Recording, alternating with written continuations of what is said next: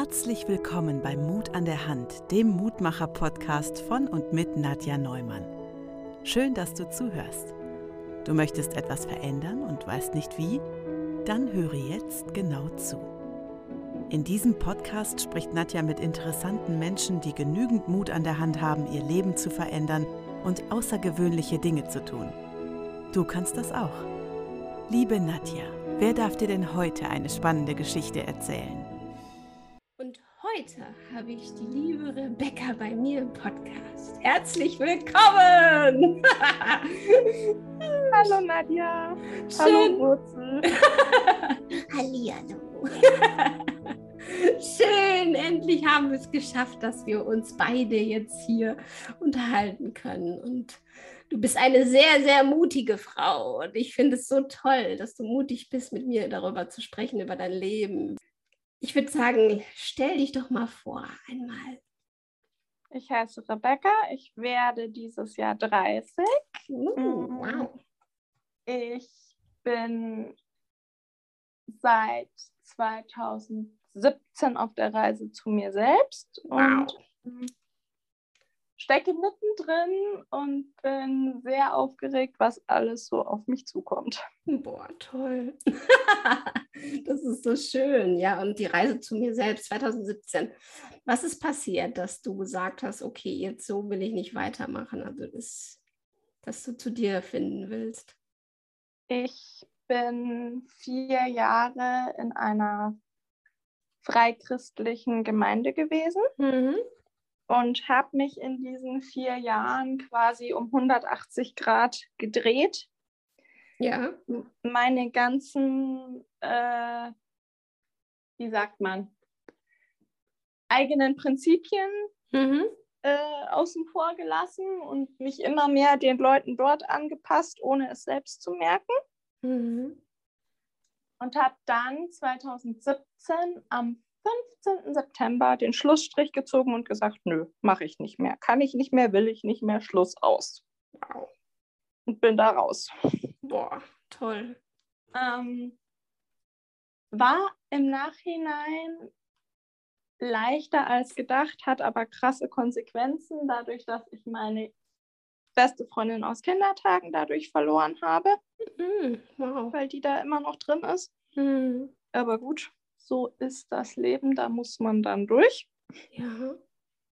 Und wie Genau. kommt das, äh, dass die, dürfen die dann keinen Kontakt mehr mit dir haben oder hat sie das selber entsch entschieden? Das passt einfach nicht mehr. Okay. Das ist einfach, weil sie da so krass drin steckt, Mhm. was ich ihr überhaupt nicht übel nehme, weil wenn das ihr Ding ist, dann ist das ihr Ding, dann soll sie das machen. Ja, Aber du nicht. sie hat sich als Mensch so stark verändert und ich habe mich ver verändert und weiterentwickelt, dass ich sage, nö, es passt nicht mehr, es geht nicht mehr, es tut mir leid. Toll, weil das ist äh, ein großartiges Geschenk, was du gesehen hast, obwohl man zwar einen Menschen verliert, den man natürlich gerne hat, das tut natürlich weh, aber dennoch zu sagen, okay, ich grenze mich ab. Und das Genau. ist ein, das ist ein Geschenk, was du bekommen hast und das ist eine wahre Stärke. Na toll. Wirklich toll. Genau.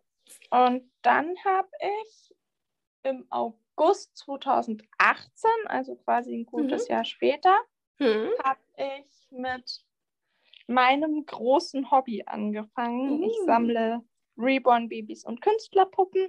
Hm. Und ähm, da hat sich dann im Laufe der Zeit herausgestellt, dass das alles für mich einen psychologischen Hintergrund hat. Hm. Das heißt, jedes meiner Puppenkinder hat ein psychologisches Thema, das ich bearbeiten möchte. Wow. Und das ist auch mutig, ne? Also das ist, ist ja, weil du ja jetzt schon fast äh, 30 Jahre alt bist und ich glaube, das hat man ja als Bewertung oft, muss ja gar nicht sein, dass man Puppen sammeln kann man ja in jedem Alter, ne? Aber das, manche denken dann, uh, warum sammelst du denn jetzt Puppen? Genau. ist- Warum fängt sie jetzt wieder zu spielen an? Ja, genau. Aber es ist ja Genau. schön, dass du selbst erkennst, okay, das ist mir egal, was andere denken. Ich möchte die trotzdem sammeln. Genau. Das ist toll. Und dann hat sich letztes Jahr noch eine große Veränderung für mich ergeben. Und zwar ähm, habe ich jahrelang versucht, auf dem ersten Arbeitsmarkt Fuß zu fassen. Ja. Äh, hat nicht geklappt, hat nicht sollen sein. Mhm. War aus verschiedenen Gründen nicht machbar. Mhm. Mm. Und ich habe immer gesagt, nö, so behindert, dass ich in eine Behindertenwerkstatt gehe, bin ich nicht. Mhm. Das brauche ich nicht, äh, das mache ich nicht. Weil ich, und da bin ich ganz ehrlich, ein völlig falsches Bild von Behindertenwerkstätten hatte. Ah, guck. Mhm. Genau. Und dann habe ich irgendwann gemerkt, okay, es geht dir immer schlechter, weil du keine Aufgabe mehr hast, keine Struktur, keine Routine mehr hast. Ich bin in ganz massive Depressionen gerutscht. Mhm. Ich habe die offizielle Diagnose mittelschwere Depression Mhm. Mm, und habe dann irgendwann gemerkt, okay, du musst was tun. Du brauchst wieder Struktur, Alltag, Routine. Wie kriegst du das hin? Hm. Und dann habe ich mir überlegt, okay, was wäre denn, wenn du in so eine Behindertenwerkstatt gehst? Da hast du Struktur, Alltag, Routine, da ist dann ja alles geklärt. Und dann habe ich wie so einen inneren Kampf gehabt, sozusagen, so von wegen, mache ich das jetzt oder mache ich das nicht? Mhm. Weil eben immer dieser Hintergedanke war, oh Gott, in eine Behindertenwerkstatt gehen eigentlich nur die, ja, die, die nicht mehr anders können, Mhm. irgendwie. Mhm. Und ich habe mich verdammt schlecht gefühlt Mhm. mit dieser Überlegung alleine schon, weil ich immer dachte, nö, so, so behindert bin ich nicht und das, das macht mich schlechter, Okay. wenn ich Mhm. diese Entscheidung treffe. Mhm. Und ich habe dann mit meinen Eltern intensiv drüber gesprochen, mit meiner Psychologin intensiv drüber gesprochen, mit meinen besten Freunden sehr intensiv drüber gesprochen und habe gesagt oder habe die gefragt, bin ich dann weniger wert, Mhm. wenn ich in eine Behindertenwerkstatt gehe? Weil der Eindruck hat sich in meinem Kopf nämlich festgesetzt. Ja, So wow. von wegen, wenn du in eine Behindertenwerkstatt gehst, dann bist du automatisch, ich sage jetzt mal, ein Mensch zweiter Klasse. Mhm. Und mein bester Kumpel, wir haben nur per WhatsApp ähm, Kontakt gehabt zu der Zeit aufgrund von äh, Kontaktbeschränkungen und so weiter. Ich meine, wir wissen alle, durch welche Zeiten wir gerade gehen. Genau. Und ähm, dann hat er auch gemeint, hey, sag mal, spinnst du? Du bist doch nicht weniger wert, nur weil du für dich eine Entscheidung triffst, die für dich die richtige ist, die sich für Richtig. dich richtig anfühlt, die sich für dich gut anfühlt. Ja. Und ich habe aber auch von ganz vielen Leuten, die nicht zu meinem innersten Kreis gehören, sondern so, so, ja, Umfeld halt, aber Mhm. habe ich auch ganz oft gehört, ja, wie in eine Behindertenwerkstatt. Und oh Gott, und da verdient man doch nichts. Und die beuten einen aus. Und was weiß ich nicht alles. Ja, der Verdienst ist kacke. Deutsch gesagt, gebe ich, Kacke. Ja. gebe ich auch noch ehrlich zu. Ja. Äh, das wird richtig hart ab nächsten Jahr. Mhm. Okay. Äh, das wird nicht ohne. Da bin ich sehr gespannt, wie das laufen wird. Aber ich habe den Druck nicht mehr. Ich muss nicht innerhalb von einem bestimmten Zeitrahmen eine bestimmte Aufgabe erledigt haben. Wow. Ja. Und dieser Druck hat mir auf dem ersten Arbeitsmarkt so zu schaffen gemacht, dass ich regelmäßig ausgefallen bin. Ja. Ich bin Migränepatientin, ich bin Endometriose-Patientin. Mhm. Ähm, ich bin regelmäßig ausgefallen auf dem ersten Arbeitsmarkt und ähm, jetzt ist es so, dass ich einfach sagen kann, okay, ich habe heute einen Scheißtag, Mhm. ich muss heute zu Hause bleiben. Punkt. Geht nicht anders. Ja. Und das ist für mich echt eine Chance gewesen. Und dann habe ich Praktikum in der Behindertenwerkstatt gemacht und Mhm. habe mich in dem Praktikum schon total wohl gefühlt und habe dann gesagt, okay, ich muss da jetzt mal zwei, drei Nächte drüber schlafen, weil diese Behindertenwerkstatt eben nicht bei uns um die Ecke war, Mhm. sondern ich hatte einen anderthalbstündigen Fahrtweg einfach Okay. Wow. mit den öffentlichen Verkehrsmitteln. Hm. Und somit war klar, okay, wenn ich das mache, dann kann ich das nicht auf Dauer machen, dass Mhm. ich immer hin und her pendle, sondern dann steht auch irgendwann der Auszug von zu Hause an. Ja. Ja, ich werde 30. Ich habe bis vor, heute ist der 6. Mai, ich habe bis vor einem guten Monat noch zu Hause gewohnt. Hm, was ja nicht schlimm ist. Aber ähm, interessant wäre vielleicht mal zu wissen, weil du das erwähnt hattest, dass du ein, nicht so behindert bist. Also nur, du hast ja anscheinend eine Behinderung. Kannst du darüber kurz was erzählen? Ich habe einen ventilversorgten Hydrocephalus. Mhm. Das heißt, das Gehirn schwimmt im Hirnwasser, das Hirnwasser läuft übers Rückenmark ab und zirkuliert im Körper, ja. zumindest bei den gesunden Menschen.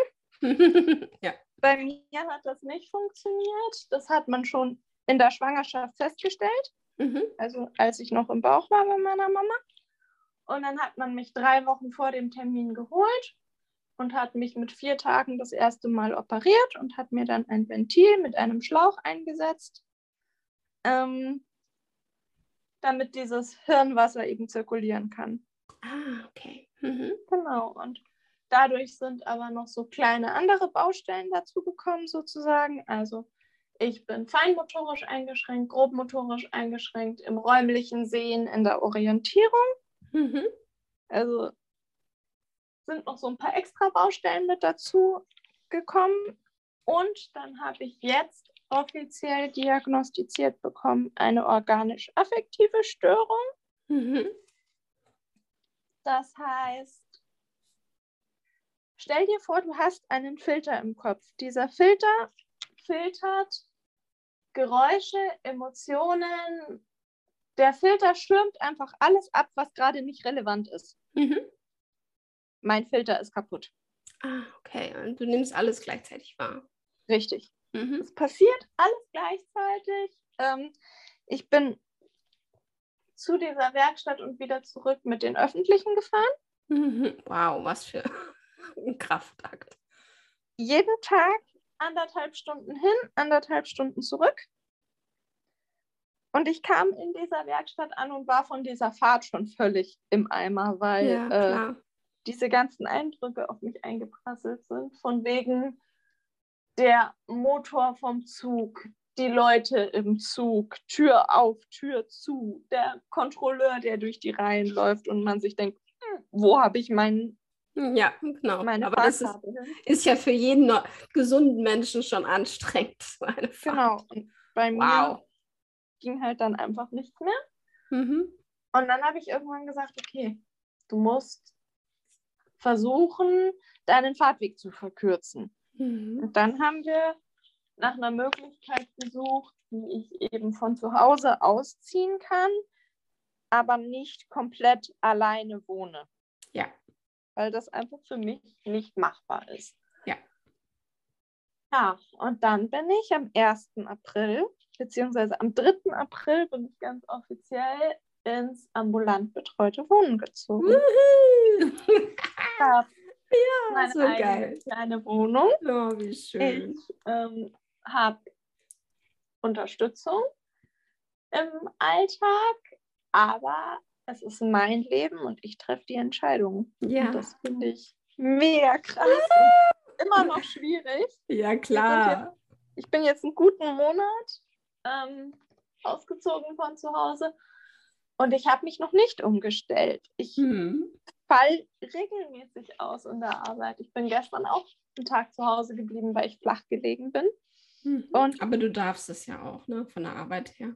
Ja, ja. Aber die normalen Menschen verstehen das nicht unbedingt, dass man sagt, hey, du wohnst jetzt schon einen Monat da, du musst dich doch jetzt langsam mal eingewöhnt und strukturiert haben und es muss doch jetzt mal langsam alles wieder in geraden Bahnen laufen. Nein, tut es nicht. Und das akzeptierst du selbst, für dich selbst. Ist das in Ordnung? Es ist schwer dadurch, dass von außen immer wieder kommt, hey, es müsste doch langsam mal. Ach so, okay. Das macht es schwer. ja. Mhm.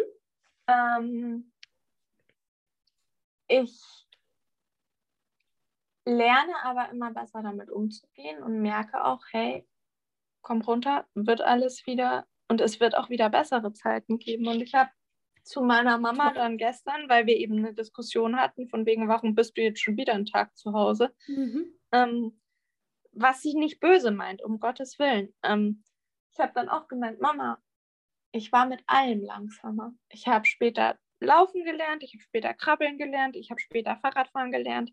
Mhm. Ja, aber du nein. hast alles gelernt, ne? Also das Richtig. ist ja beeindruckend. Ja. So, und jetzt sitze ich da und denke mir, okay, dann dauert das bei mir halt jetzt auch einfach länger. Ja. Und wenn ich bis zu meinem Geburtstag, ich habe erst im Dezember Geburtstag, das heißt, wir haben noch ein bisschen Paar Zeit. Monate. ähm, nee, äh, wenn ich bis zu meinem Geburtstag immer noch nicht in Struktur und Routine bin und regelmäßig in die Arbeit gehen kann, dann kann ich mir immer noch darum Gedanken machen, ob die Entscheidung die richtige war. Genau, aber du hast aber es jetzt, getan. Und um diese Erfahrung zu machen, musst du es tun. Genau. Und wow. jetzt erstmal zu sagen, hey, hör auf, so einen Druck aufzubauen, hör auf, äh, da wieder zu hinterfragen, weil es fühlt sich richtig an. Mhm. Und es dauert länger, ja, aber es fühlt sich richtig an. Und das macht es mir schwer. So, mhm. Da dann. Weil dein Gefühl was anderes sagt als die, äh, die Stimmen von außen, meinst du? Richtig. Mhm. Und dann zu sagen, ich höre auf mich, ich höre auf mein Herz, ich höre auf mein Bauchgefühl und ich lasse die Stimmen von außen im Außen, mhm. das ist schwierig. Ja. Weil ich schon immer ein Mensch war, der versucht hat, es allen anderen um sich herum recht zu machen. Mhm. Ich habe immer versucht zu funktionieren. Ich habe immer versucht, ähm, ja, so zu sein, wie die anderen mich haben wollen. Das war ja auch der mhm. Grund, warum ich bei den Freikristen dann am Ende ausgestiegen bin, weil ich die Kraft nicht mehr hatte. Mhm. Und dann erst gemerkt habe, was das alles unter mir begraben hat, sozusagen. Die Zeit bei den Freikristen. Mhm. Weil das war nicht mehr ich die da dann am Ende ausgestiegen ist. Und ich habe erst mal wieder zu mir selber finden müssen. Und ich habe das jetzt in der Zeit, in der wir den Auszug geplant haben, immer verglichen mit, okay, das ist jetzt quasi meine Reise von der Raupe zum Schmetterling sozusagen. Ja, wunderschön. Weil, oh das war, das ist mein Weg, das ist mein mhm. Leben und ich habe für mich die Entscheidung getroffen, die einzige Person, die mit meinem Leben glücklich sein muss, die mit meinem Leben zufrieden sein muss am Ende des Tages, bin ich selber. Ja. Und so ist es. Diese Erkenntnis hilft so viel, weil man immer wieder von außen hört, mach doch das, mach doch das, mach es anders, mach es so. Mir hat dies und das und jenes geholfen. Ja, Tipps sind gut. Ich habe nichts gegen Ratschläge, aber bitte nicht ungefragt. Genau. Ich, ich kann das nicht haben, wenn man ungefragt irgendwas äh, um die Ohren gehauen bekommt. Mhm. Kann ich nicht brauchen. Geht nicht. Verstehe ich. Ähm, Genau. Toll. Und jetzt bin ich so weit, dass ich sagen kann, stopp bis hierher und nicht weiter. Und ich gehe meinen Weg und ich treffe die Entscheidungen. Wow.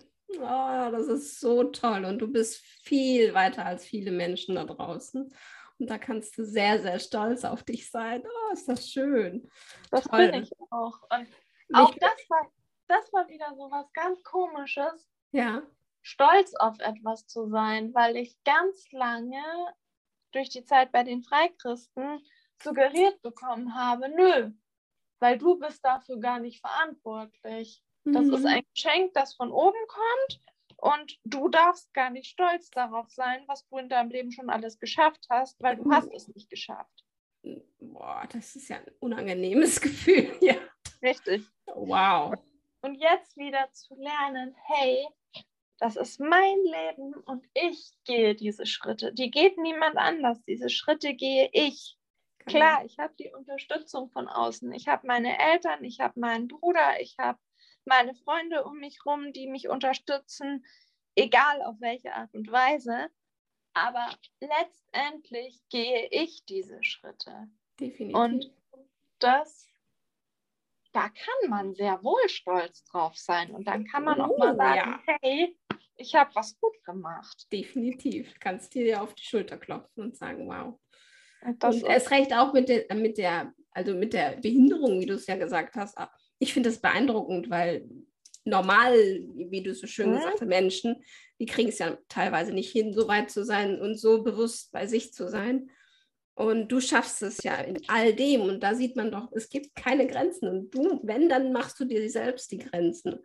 Egal, ne, welche Krankheit man hat. Du ja. kannst trotzdem deine Träume leben und trotzdem alles in deinen Schritten, in deinen Maßen, in deiner Geschwindigkeit, ne? in deinen Richtig. Möglichkeiten. Und was auch ein ganz großes Thema ist, ich meine, du siehst mich gerade, die, die den Podcast hören, sehen mich ja nicht, aber mir sieht man meine Behinderung nicht an. Mhm. Ich habe auf dem ersten Arbeitsmarkt regelmäßig Einladungen zu Vorstellungsgesprächen bekommen. Dadurch, dass ich meinen Behindertenausweis beigelegt habe, den musst du ja beifügen, mhm. wenn du Bewerbungen schreibst.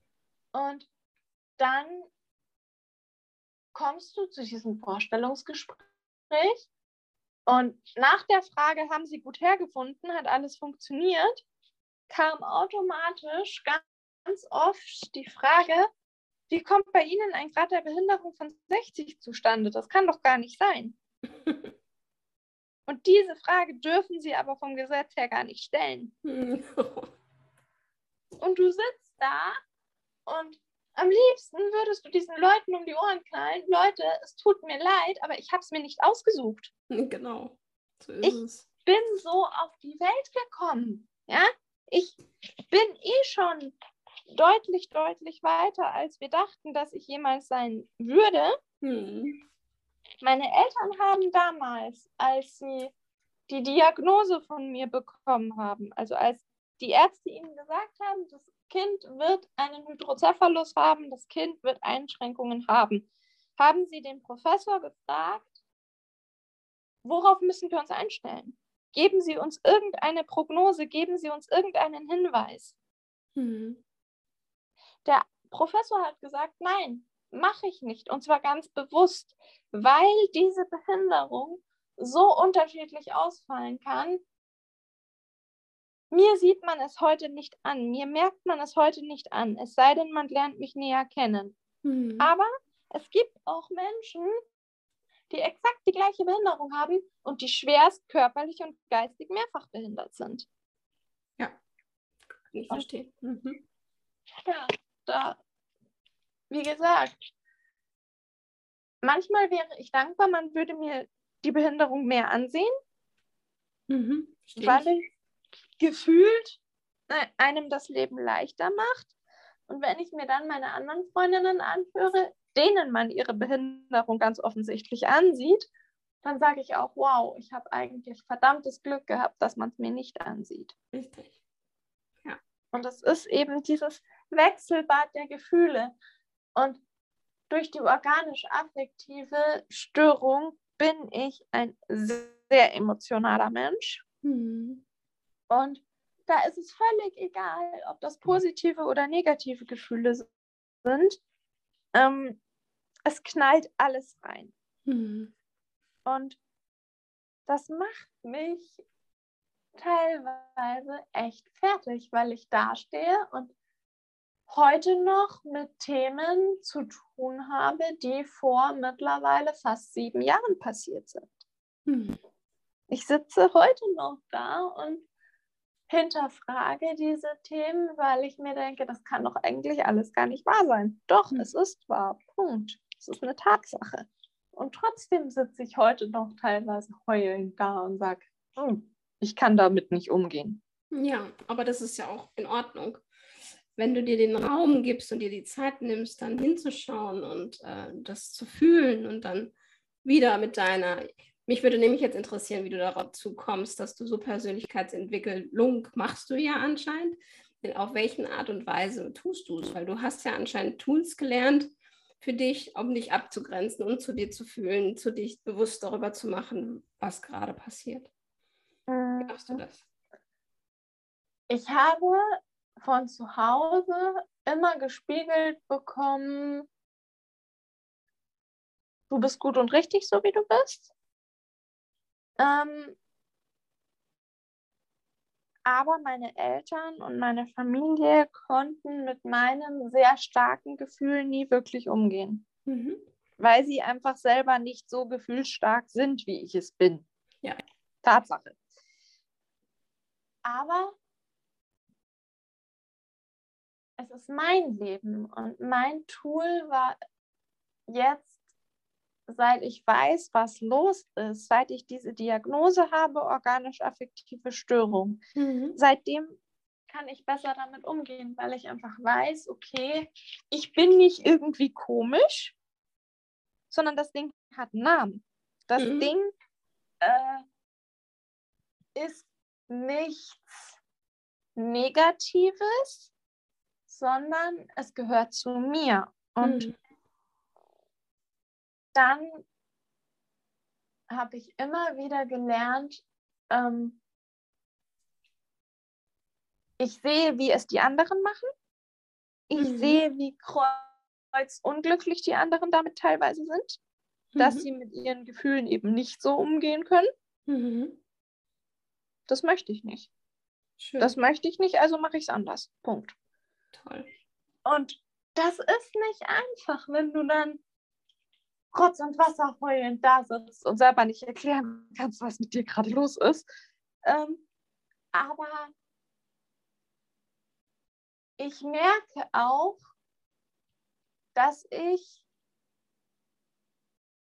ich würde jetzt fast sagen, regelrecht krank werde, wenn ich meine Gefühle nicht mehr zulasse. Mhm. Also mir geht es dann richtig schlecht ich werde dann wirklich krank. Ich bekomme Bauchweh, ich bekomme Kopfschmerzen, mir wird schlecht. Ich, ich krach dann richtig zusammen. Also mein Körper zeigt mir ganz klar, hey, Bring du, was in Fluss. du setzt dir schon wieder eine Maske auf. Mhm, klar. Und nein, ich rede nicht von einer Maske im Sinne vom FFP2-Maske oder sonst was. Nein. Genau. Aber du verstellst dich schon wieder. Du bist schon wieder nicht mehr du. Und das habe ich jetzt gelernt, dadurch zu sagen, mhm, hey, toll. ich bin, wie ich bin und genauso wie ich bin, bin ich richtig. Und jeder, der damit nicht umgehen kann, der soll das offen kommunizieren, der soll drüber reden. Dann finden wir eine Lösung. Mhm. Oder es geht halt einfach nicht. Toll. Also, das war ja auch das mit meiner besten Freundin. Ich habe dann auch irgendwann gesagt, du pass auf, ich ticke in diesem und jenem Punkt anders als du. Mhm. Äh, ich bin machtlos gegen meine Gefühle, weil wenn ich mich verliebe, dann verliebe ich mich und dann ist mir das völlig egal, ob das männlich, weiblich, weiß der Teufel was ist. Mhm. Damit konnte sie nicht umgehen das war für sie so, nö. Du darfst dich als Frau nur in einen Mann verlieben und sonst gar nicht. Punkt. Und ich war so, sorry, kann ich nicht steuern. Krieg ich hin. Tut mir leid. Und das hat, ja, viel Kraft, viel Zeit, viele Tränen, viele Wutanfälle gekostet. Mhm. Mm, weil ich selber immer wieder angefangen habe, mich zu hinterfragen. Klar. Weil man selber immer wieder anfängt zu überlegen, ist das jetzt richtig oder ist das falsch? Und Liebe ist nicht falsch. Nein. Liebe ist das intensivste Gefühl, was ich kenne. Und das kann nicht falsch sein. Nein, auf keinen Und Fall. Genau, und deswegen habe ich ja diesen Kontakt sich ausschleichen lassen, sozusagen. Mhm, Weil ich wollte den Kontakt nie sprechen, weil mir dieser Mensch zu wichtig ist. Mhm. Aber ich habe auch gemerkt, dass ich mit diesen Menschen in meinem Leben nicht mehr weitermachen kann. Mhm. Weil ich zeitweise, gerade durch äh, die Corona-Zeit, in verdammt tiefe Täler gerutscht bin. wie viele. Wie gesagt, die mittelschwere Depression, das, die Diagnose hat man auch nicht ohne Grund. Nee, genau. Und ja, jetzt ist es wirklich wie so eine Achterbahnfahrt im Sinne von, ich habe gute Zeiten, ich habe negative Zeiten, ich habe leichtere Zeiten, ich habe schwierigere Zeiten. Ähm, und ich muss jeden Tag neu gucken, dass es mir gut geht. Ja. Und das ist nicht einfach. Natürlich nicht. Aber es ist so toll, dass du es tust. Und das ist äh, ein großes Geschenk auch wieder, dass du dir das geben kannst, weil du eben diejenige bist, wie du es auch am Anfang schön gesagt hast. Ist, am Ende muss es dir ja gut tun und dir gefallen. Ne? Und du bist die Letzte, mit der du dich bis dein Lebensende beschäftigen darfst. Du bist immer da. Ja. Und wenn du Und deine beste deswegen- Freundin bist und dein, ne? Ja, und deswegen ist für mich der Satzprogramm geworden, ich bin Mama für meine Reborn-Babys, für Mhm. meine Künstlerpuppen, aber am allermeisten bin ich Mama für mich selbst. Mhm. Ich bin diejenige, die auf mich aufpassen muss, dass es mir gut geht, dass ich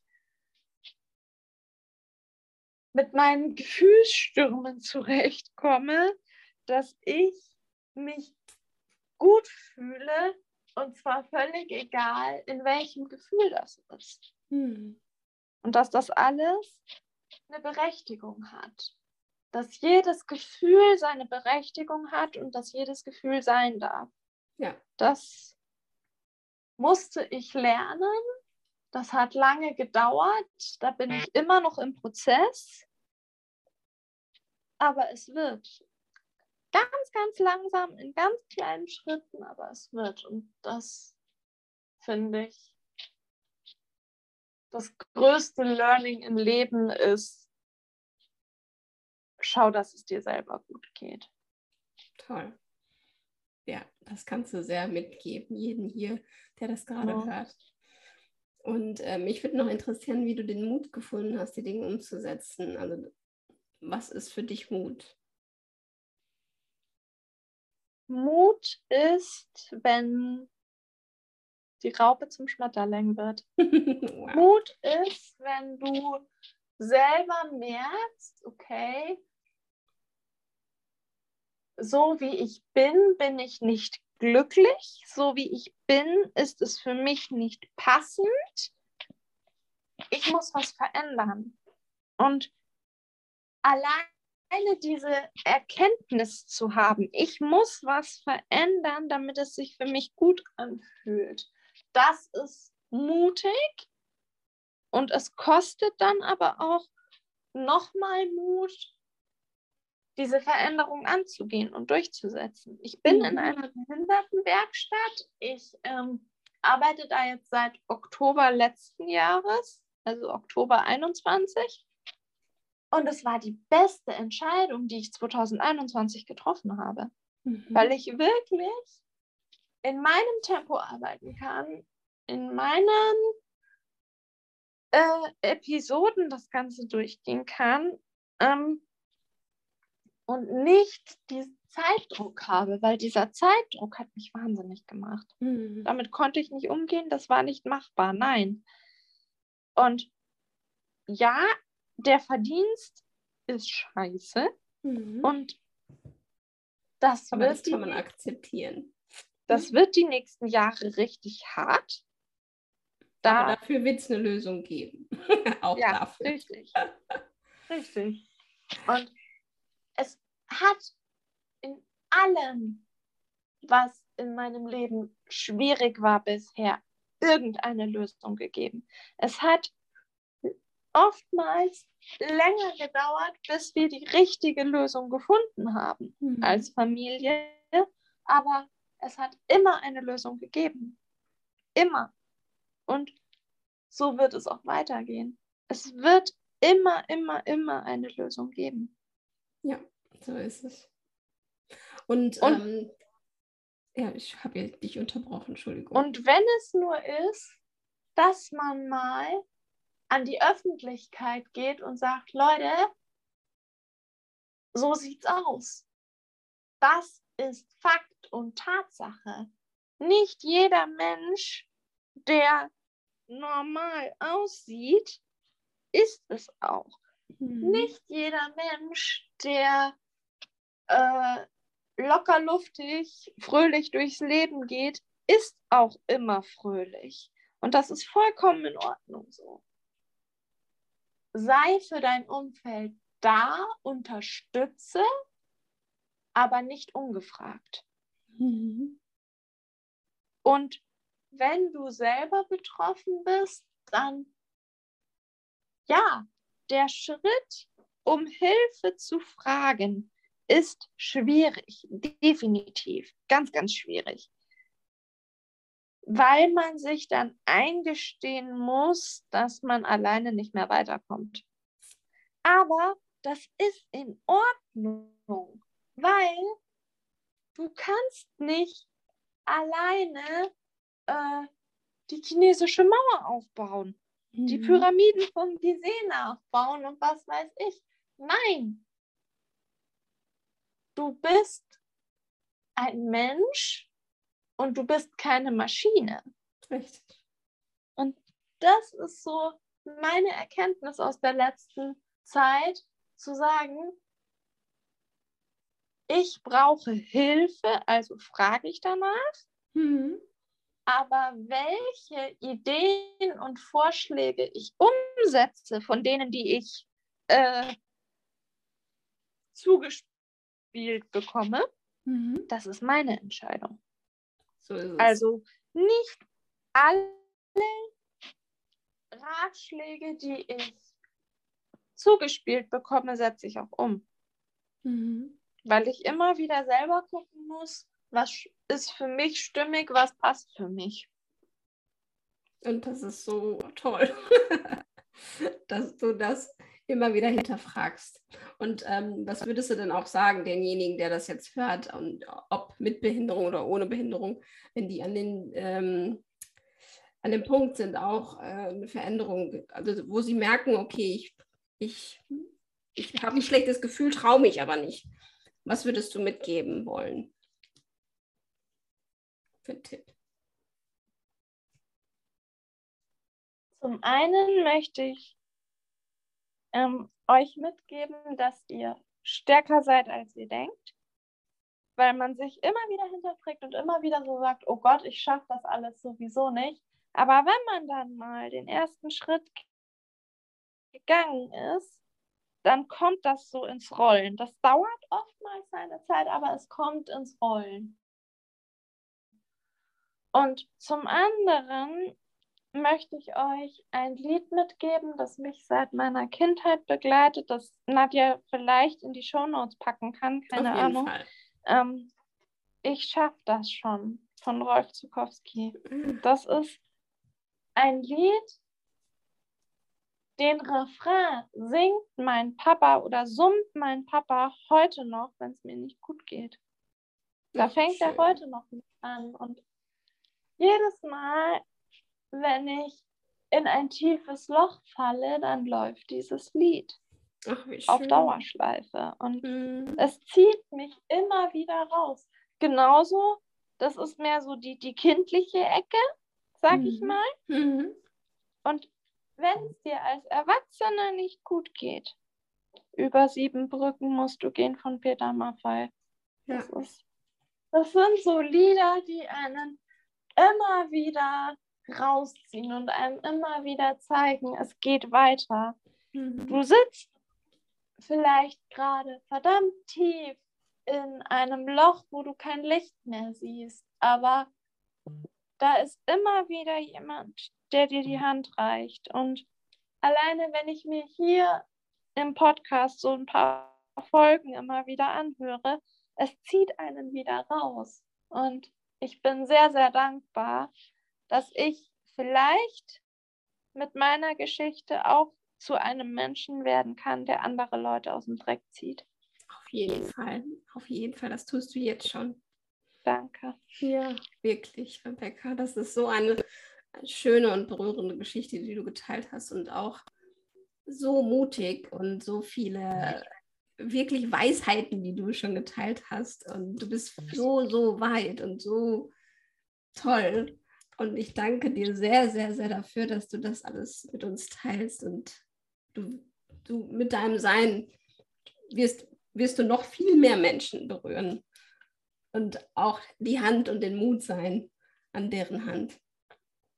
Auf jeden Danke. Fall. Wie gesagt, ihr könnt mich gerne kontaktieren. Ich denke, Nadja wird ja auch äh, alles aufschreiben, genau. Genau, in die Show Notes packen.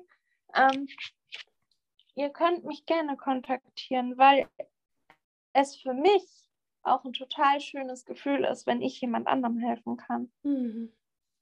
Mit meiner Geschichte. Genau. Ja, oh, wie schön. Ja, ich schreibe alles in die Shownotes und verlinke auch nochmal die Lieder. Und wenn du das gerade hörst und traurig bist, also jetzt nach dem Podcast wahrscheinlich nicht, weil das sehr mutig macht. und ähm, aber dann nimm, nimm, dir wirklich Zeit und hör die Musik und tanz dazu, damit du wirklich die Energie wieder hochholst. Ne? Wunderschön. Ähm, ja, und hast du noch so für dich einen Mutspruch, wo du sagst, oder irgendeinen Leitspruch, den du dir gern immer wieder sagst, ein Mantra? Die einzige Person, die mit meinem Leben am Ende, wenn es zu Ende geht, glücklich sein muss, bin ich selber. Völlig egal, was andere denken oder sagen, die einzige Person, die wirklich glücklich sein muss, bin ich selbst. So ist es. Und, ah, schön. Ja. Wirklich schön. Oh, danke, danke, danke. Danke für dein Sein, liebe Rebecca. Danke dir. Bitte, bitte. Danke für diese Chance, dass ich hier ein Teil davon sein kann. Ja, das ähm, ist so toll. ich freue mich da mega drüber. Ja, ich mich auch. Ich danke dir sehr, dass du dir die Zeit genommen hast und dass, wir ein, dass du ein Teil von meinem Mut an der Hand bist. Und Gerne.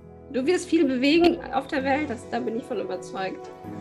Auf deinen Ebenen, die du jetzt schon verteilst, wirst du da viel Mut machen, schon anderen. Und das wird noch mehr kommen, auf jeden Fall. Würde ich mich freuen. Ja, da, da bin ich von überzeugt. Und ich danke natürlich dir und ich danke demjenigen auch, der gerade zuhört. Danke für dein Sein und nimm Mut an die Hand und geh ins Leben. Bis bald deine Nadja.